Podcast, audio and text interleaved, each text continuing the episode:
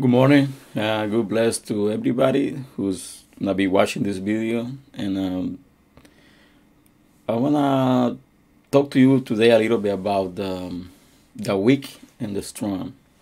Something we gotta say is like uh, the Bible is giving us a lot of like um, a lot of things about how we need to act, how we need to to be with other people and um, something is happening right now with uh, the religion is that it's giving so many rules so many aspects about how a christian people need to be. And and it's not helping. It's not helping because we got to find out everybody is different. Everybody think different. Everybody like uh, got different different character and uh, the Bible says in Romans 14, from verse 1 to verse 4, it said, uh, I said that one whose, whose faith is weak. We are quarreling over um, disputable matters. Bible started, this verse started like that. It said, like, I said that others who are weak in faith.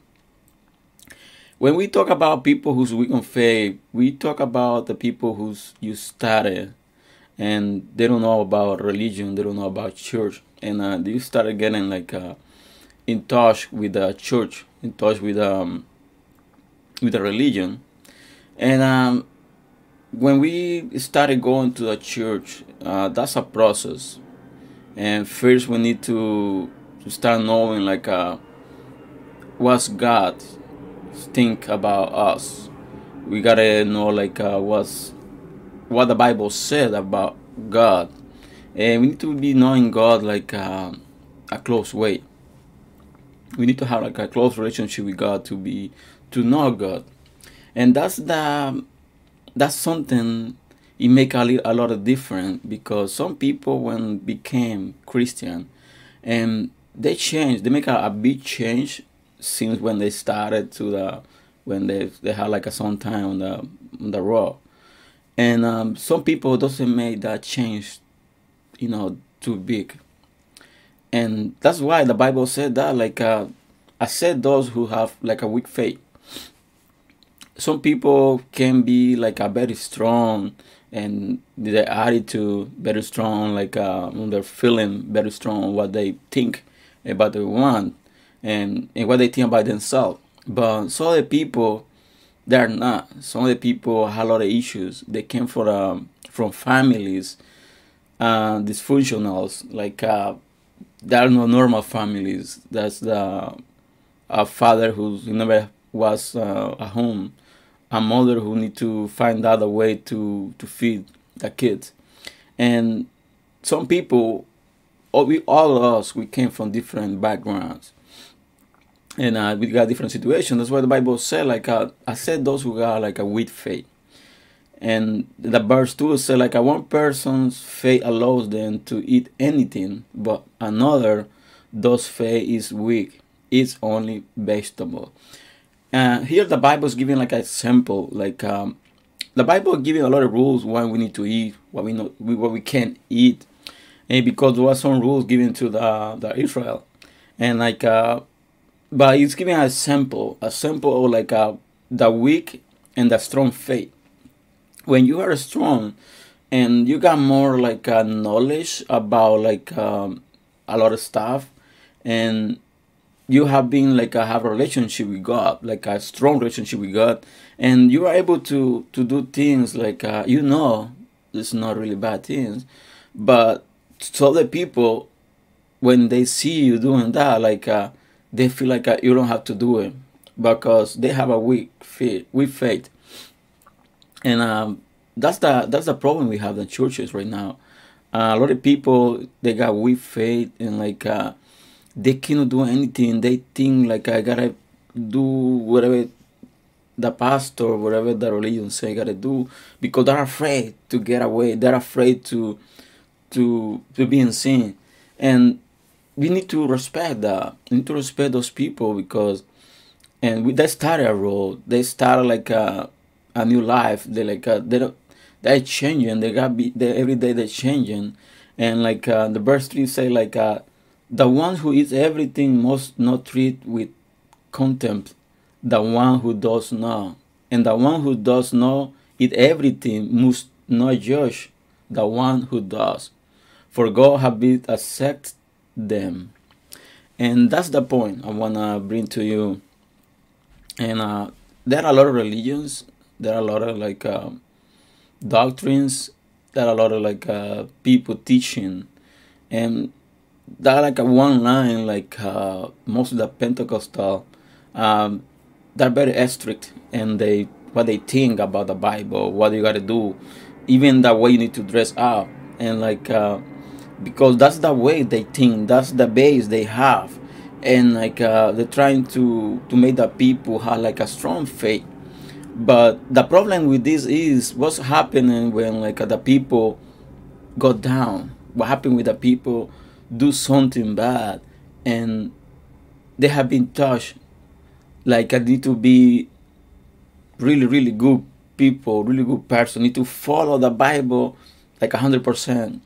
And like uh, these people, sometimes they they seem like they are they have strong faith, but you really see the people, you will see like they don't they have like a weak faith because they're afraid to do a lot of things. They're afraid about to, and sometimes what these people do is like I do Josh or the people who do a lot of things that they don't do because they think they don't they don't have to do it because the Bible says a lot of say a lot of things about it. But we need to be we need to understand that Bible that's a huge book and uh, was written down on three different languages and a lot of languages they're like uh, they got different meanings. And we need to know a little more about like uh, theology.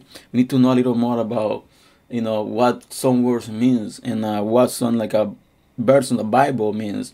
But to be able to do that, we gotta open our mind.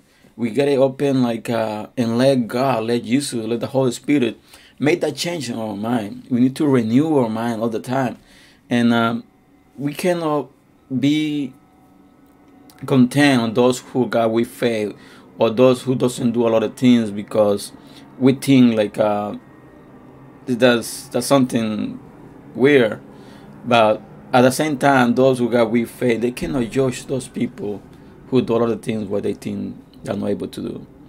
And uh, the verse 4 says, Who are you to use someone else servant? Uh, to their own master, servants stand or fall. And they will stand, for the Lord is able to make them stand. And um, in this kingdom, the kingdom of God, we see a lot of people some with weak faith and some with strong faith. And that doesn't mean like uh, some people that are better than the other. No, that's not the point.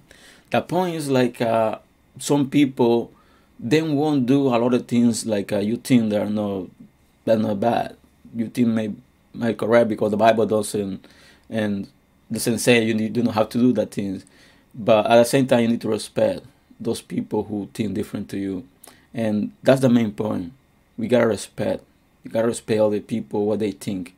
We cannot judge those people who doesn't do or they think different to us, because we gotta we gotta remember we are all different. All people they got different relationship we got. All people got different like uh, characters. They are different. We are different. We got different color we are different we are tall different we got different hair different eyes color we got totally different even when like uh, two brothers and sisters for the same father the same mother they are different because we are made like a unique it's not other, other one like us. But we gotta remember this. We gotta respect. We gotta respect other people who think different to us. And we are here to make be like a one body and jesus christ. Not to have division, not to be fighting, complaining each other.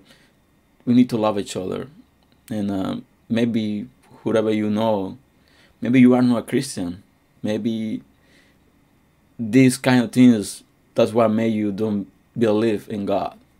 When you see like a, this fight between people from the same religion, when you see this fight about like arguing about who is better, which religion is better, which doctrine is better than the other, maybe you saw that and that made you don't don't want to be part of, uh, of the church But I want to say this to you. You don't have to see. You gotta. You you don't have to put the view in the in the man. You gotta find. You gotta find relationship with God because He's the only one who's gonna give you everything that the man can give you. And uh, I hope this message was a blessing to you. And uh, I ask you to share. You know, it's a blessing to you. And uh, I hope to see you in uh, another live video. And um, I hope you have a wonderful day. And um, and God bless you.